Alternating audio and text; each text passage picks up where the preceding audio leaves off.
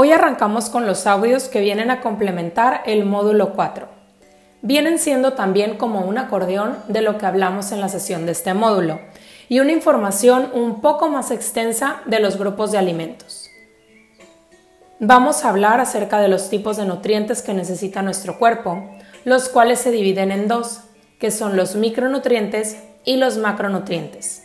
Y dicho esto, comenzamos. Los micronutrientes. El término micro significa pequeño. Estos solo hacen falta en necesidades muy pequeñas y tienen un tamaño mucho menor. Pero que sean pequeños no quiere decir que no sean importantes. Hay dos tipos de micronutrientes, las vitaminas y minerales, que son los que nuestro cuerpo necesita para funcionar bien y mantenerse sano. Las vitaminas las encuentras en verduras, productos de origen animal y grasas. Los minerales son aquellos que se encuentran en el suelo y que las plantas absorben y los animales se comen. Un multivitamínico no te sustituye esto, pues cada grupo te aporta algo especial. Es importante consumir todos y mantener un balance. Si excluyes un alimento, tu cuerpo se desequilibra y a lo largo deja de ser un cuerpo sano y dejas de tener una alimentación sana. Y pasando a los macronutrientes. El término macro significa grande. Son nutrientes que nuestro cuerpo necesita en grandes cantidades. Y aquí entran los carbohidratos, proteínas y grasas, en los cuales también encontramos los micronutrientes. Sin ellos no podemos vivir y es necesario tener un balance entre ellos para que nuestro cuerpo pueda funcionar mejor.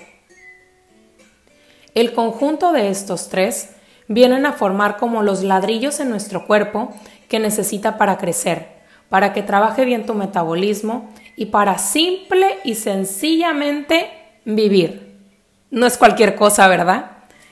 Al tener un balance en nuestros macronutrientes, nuestro cuerpo puede funcionar mejor y logras ver cambios positivos en todo tu cuerpo de una manera más rápida. Cuando hacemos planes de alimentación muy estrictos, por lo general tienden a sacrificar algún macronutriente o ponerlo en dosis muy pequeñas, y esto hace que nuestro cuerpo entre en una crisis por no estar recibiendo lo que necesita. Y muchas veces también nos da miedo comer alguno de estos grupos alimenticios porque en algún lugar escuchamos que las grasas son malas, que los carbohidratos engordan o que la proteína animal hace mucho daño. Y simplemente decidimos quitarla o disminuirla considerablemente en nuestra alimentación, pero sin hacer un reemplazo adecuado. Y al momento puede que no sientas diferencia o que te sientas muy bien, pero si no le das a tu cuerpo lo que necesita, este puede pasar la factura en unos cuantos meses y tener algún problema, enfermedad, fatiga, entre otros. El cálculo en el balance nutricional debe de ser basado siempre en la, en la bioindividualidad, en lo que te cae bien a ti, a tu cuerpo y lo que te llena de energía, satisfacción y paz a ti. Esto es un experimento de prueba y error no es algo de la noche a la mañana. Hay que probar diferentes alimentos, estilos de alimentación, combinaciones, para saber qué es lo que nos cae bien, a qué hora del día y en qué cantidad. Al ir conociéndonos, empezamos a confiar en, en nuestra intuición, empezamos a escuchar a nuestro cuerpo, empezamos a crear nuestra propia corriente alimentaria, la cual será perfecta para ti. Y ojo, aquí también aplica que muchas veces nos casamos con algún tipo de alimentación, incluso si es una basada en intuición, y nos sentimos muy bien, y nos da miedo hacer cambios, o dejarla, o que algo salga mal. Pero cuando estés haciendo algo y tu mente esté pensando en algo más, o esto ya no te genere una paz completa, ahí está tu clave. Por más que no quieras, es momento de hacer cambios o en definitiva decir adiós.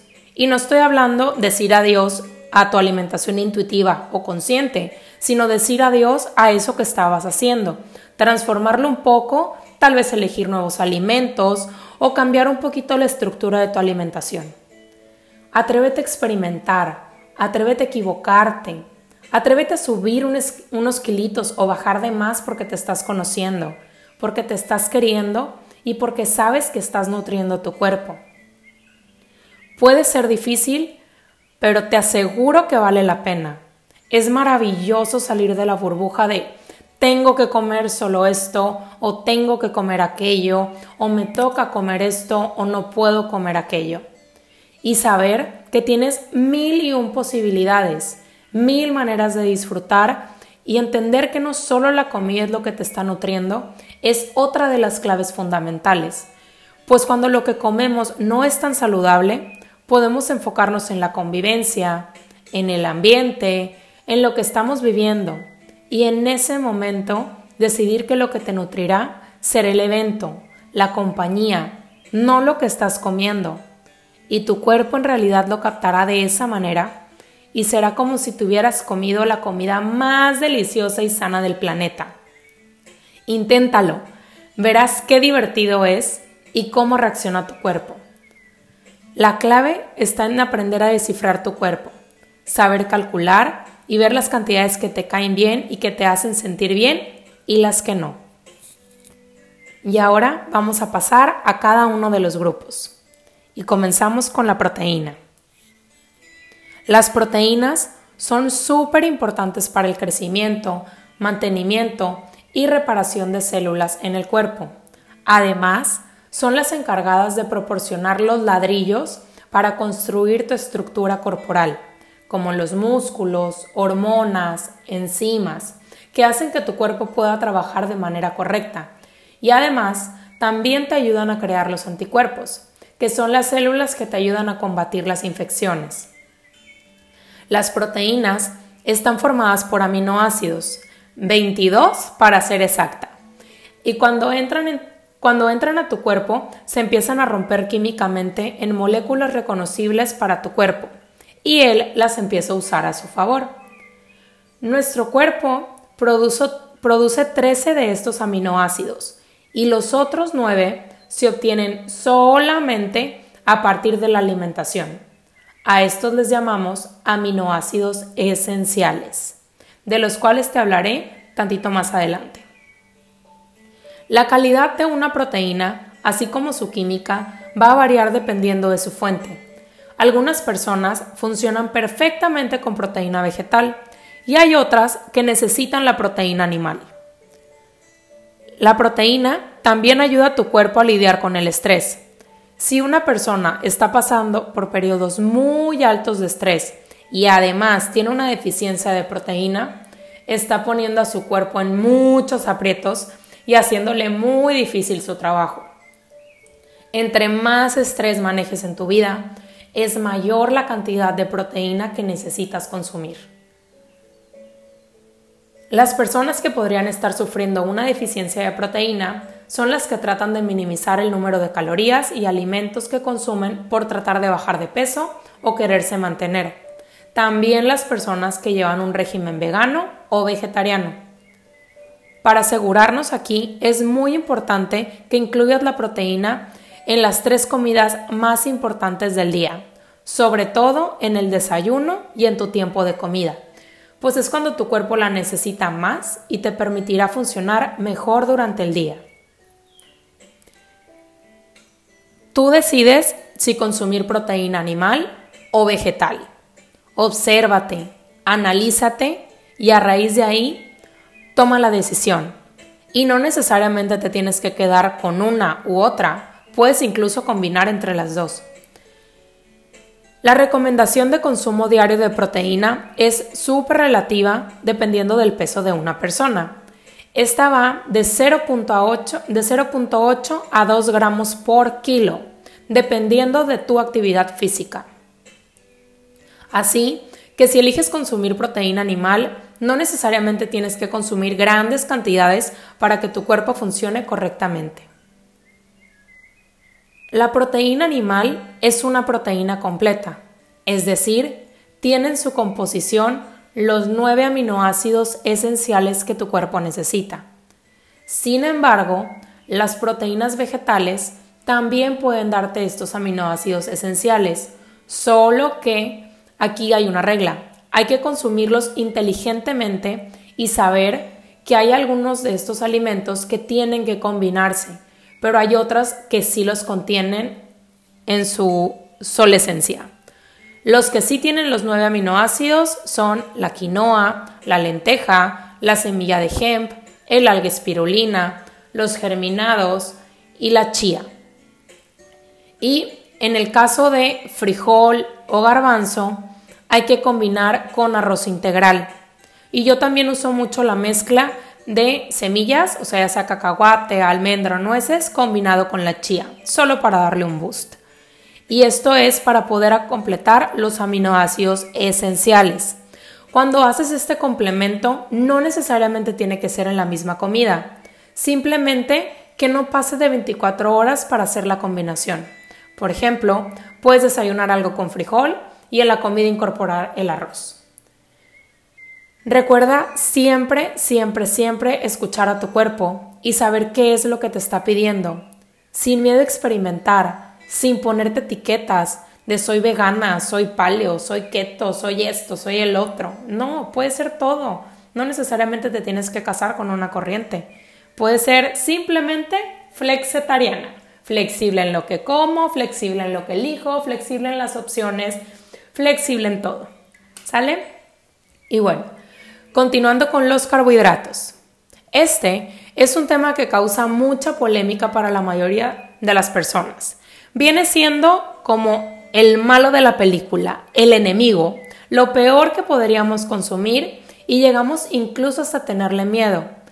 Pero es importante saber que no hay por qué temerle. Como en todos los grupos tenemos a los buenos y a los malos. Y en este grupo, a los que llamamos buenos, es a los que debemos de voltear a ver y con los que debemos hacer una reconciliación. Y estos son los carbohidratos complejos, en donde encontramos a los granos integrales, como el arroz integral, la quinoa, la cebada, el frijol, la lenteja, el garbanzo, las frutas y las verduras. Es importante experimentar con este grupo y saber qué funciona para el cuerpo y qué no. Esto te puede tomar un poco de tiempo en lo que aprendes a detectar, pero no te desesperes. Con la práctica y teniendo conciencia en lo que estás consumiendo, es como lo lograrás. No te frustres y experimenta. Prueba cosas diferentes. De esta manera podrás también tener más confianza acostumbrarás a tu cuerpo a no esperar siempre lo mismo. Dependiendo del tipo de carbohidrato, que consumamos es como el cuerpo lo va a procesar. Cuando consumimos carbohidratos refinados o de baja calidad, el cuerpo los recibe y en ese instante se eleva el azúcar, o sea, el índice glucémico, provocando en él un pico de energía que durará muy poco. Y pues así como sube rápido, baja rápido. Y en poco tiempo tendrás hambre nuevamente. Y esto también ocasiona que se, almacene, grasa rápidamente, pues no tiene el tiempo adecuado para poder metabolizarlo cuando ya te está pidiendo más alimento. Y lo que pasa aquí es que el carbohidrato se convierte en glucosa dentro de mi sangre. Al momento de entrar, empieza a elevar la glucosa. Aquí, el cerebro le manda una señal a mi páncreas para que produzca insulina. Y la insulina es como el portero que va abriendo las puertas de las células con su llave especial para que entre la glucosa en las células y pueda ser utilizada como energía. El problema es cuando aumentamos demasiado el consumo de carbohidratos, pues va a aumentar demasiado la glucosa y el cuerpo va a guardar todo lo que puede dentro de las células. Pero va a llegar un punto en el que, como si fuera un estacionamiento, el primer piso se va a llenar. Y el portero lo que va a hacer es que para no dejar todos los carros parados, va a abrir un segundo piso para poderlos acomodar. Pero, para nuestra sorpresa, ese segundo piso en nuestro cuerpo es el tejido adiposo, o sea, la grasa. Y es cuando empezamos a acumular la llantita, la pompa, el muslo y pues muchas veces no es lo que queremos. Y aquí una manera de poder ayudar a este proceso es consumir los carbohidratos en moderación y balance y optar por los carbohidratos complejos. Estos entran al cuerpo y comienzan a desdoblarse poco a poco, dando una energía sostenida. No se generan estos picos y el portero tiene mayor tiempo de hacer el acomodo. Digo, por poner un ejemplo, ¿no? Y hacen que te sientas satisfecha por más tiempo, pues es como si te estuviera mandando pequeñas dosis de energía cada instante. El tipo de carbohidratos y la cantidad que necesita tu cuerpo solo puedes descubrirlo a modo de prueba y error, experimentando con cantidades, con alimento, incluso con preparaciones de estos. Puede haber algunas que te caigan mejor y unas no tanto. Y para poder determinar si tu cuerpo necesita carbohidratos, analiza si tienes alguno de los siguientes síntomas. Hambre intensa, hambre constante, antojos en especial por, por carbohidratos refinados, cambios de humor, irritabilidad, estreñimiento. Y si tienes alguno de estos, es muy probable que tu cuerpo necesite carbohidratos de buena calidad.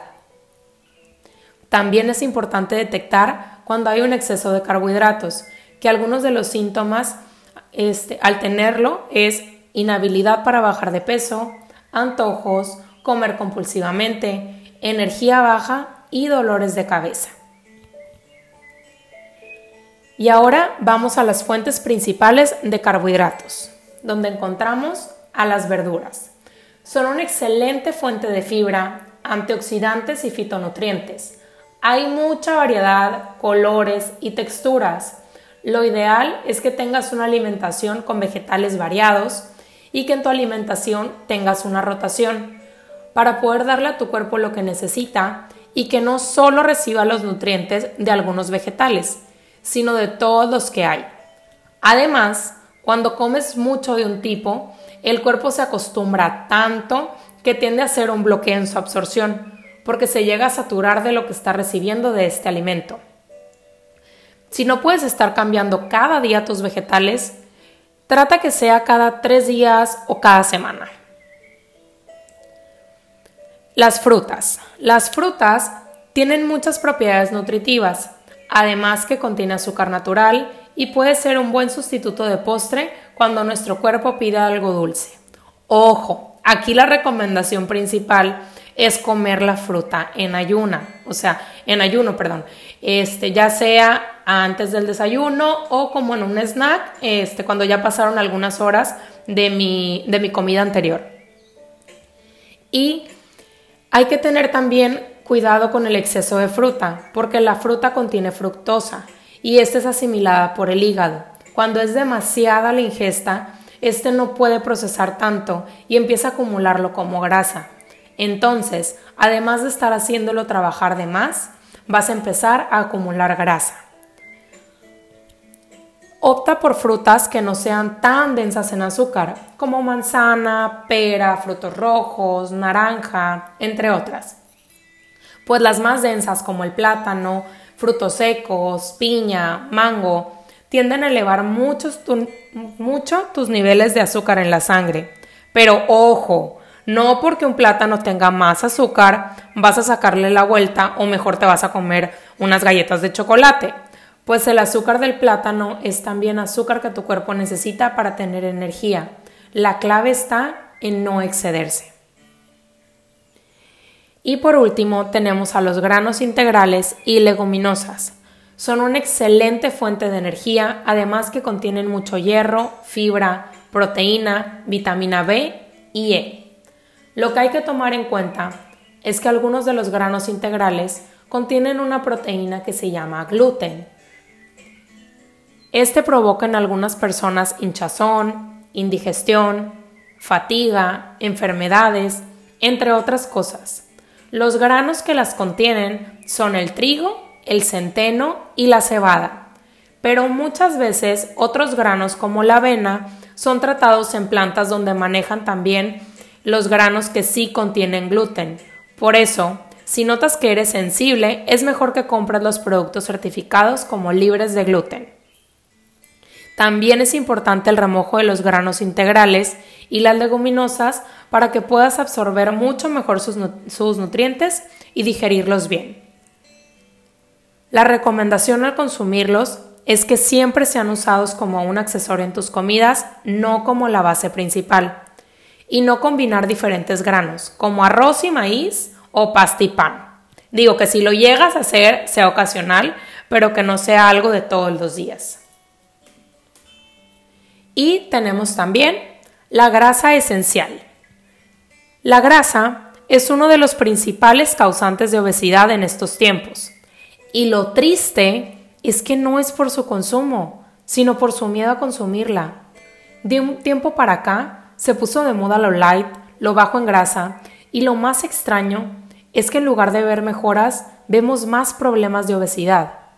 Digo, ahorita tal vez es un poco diferente, pero todavía hay mucho de esto.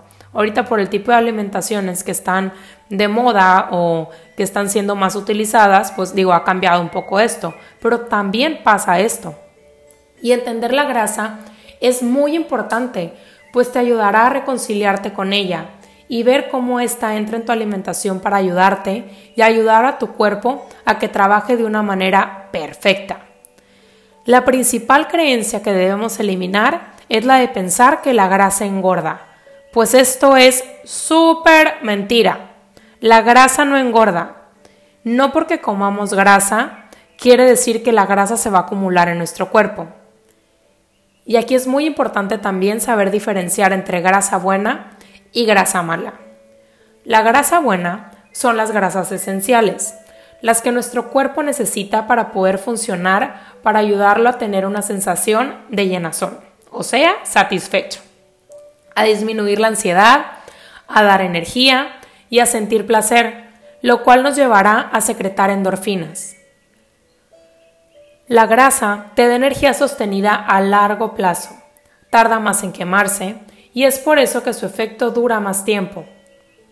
Este tipo de grasas no las puede producir el cuerpo y las necesitamos para nuestra piel, nuestro cabello, nuestro cerebro, las células, regulación de hormonas, entre otros. Y es algo que debemos de consumir así como las vitaminas y minerales. Incluso te ayuda para evitar que se acumule la grasa en el cuerpo. Las grasas que deberíamos de consumir son las grasas naturales, que son todas aquellas que no han sido manipuladas, aquellas que conservan su composición natural y evitar todas aquellas que han llevado procesos o que están formadas por químicos como la margarina, los aceites comerciales y también las frituras y todas las que sean grasas trans que estas son las que han sido creadas por el hombre. Todas las naturales vienen siendo las que encontramos tal cual en esa presentación. Aguacate, semillas, aceites que sean de preferencia también prensado en frío porque nos estamos asegurando que es solamente el extracto. Al tener desbalance o falta de grasa esencial, nuestro cuerpo puede llegar a estar inflamado, tener problemas de obesidad, problemas hormonales, de la piel, mala digestión, fatiga, incluso caspa, mucha hambre, sed, uñas maltratadas, antojos por comida grasosa, cabello reseco, irritabilidad, entre muchas otras cosas más. Y muchas veces lo que nos puede llevar a tener una deficiencia son las creencias que hemos adquirido acerca de que la grasa en mi comida equivale a grasa en mi cuerpo.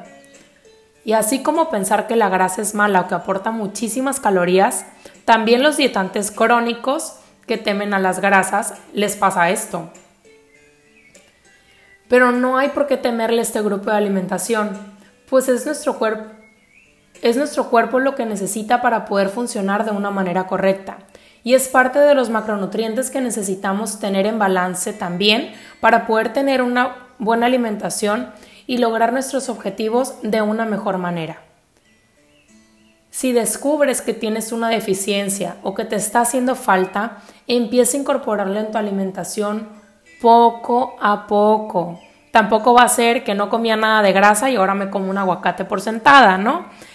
Y vas a ver que vas a ir viendo poquito a poquito esos cambios, te vas a empezar a sentir mucho mejor. Experimenta con diferentes grasas y en diferentes momentos del día. Analiza cómo se siente tu cuerpo y cómo se comporta. Y observa tus síntomas también una vez que los has consumido.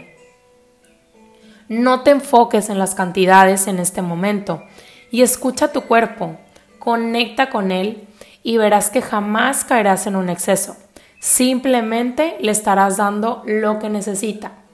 Y si llegas a caer en el exceso, no pasa nada, será una experiencia también. Y para terminar, quiero cerrar con el tema de las calorías. Para tener un buen plan, es súper importante comenzar a, a, contar macronutrientes, no calorías. Porque pues puede ser sencillo contar calorías o puede ser una manera de hacer un plan o una dieta, pero el chiste es que integres nutrientes, porque jamás será lo mismo 50 calorías de unas papitas a 50 calorías de una manzana. Es muy diferente como mi cuerpo va a tomar una y otra y cómo lo va a usar a su favor o en su contra. Antes yo era de esas personas que se la pasaban contando calorías, porciones, y haciendo equivalentes, pero es algo súper cansado y desgastante. Hasta que un día aprendí que esa no era la manera en la que el cuerpo funciona y no era la manera en la que mi cuerpo funciona.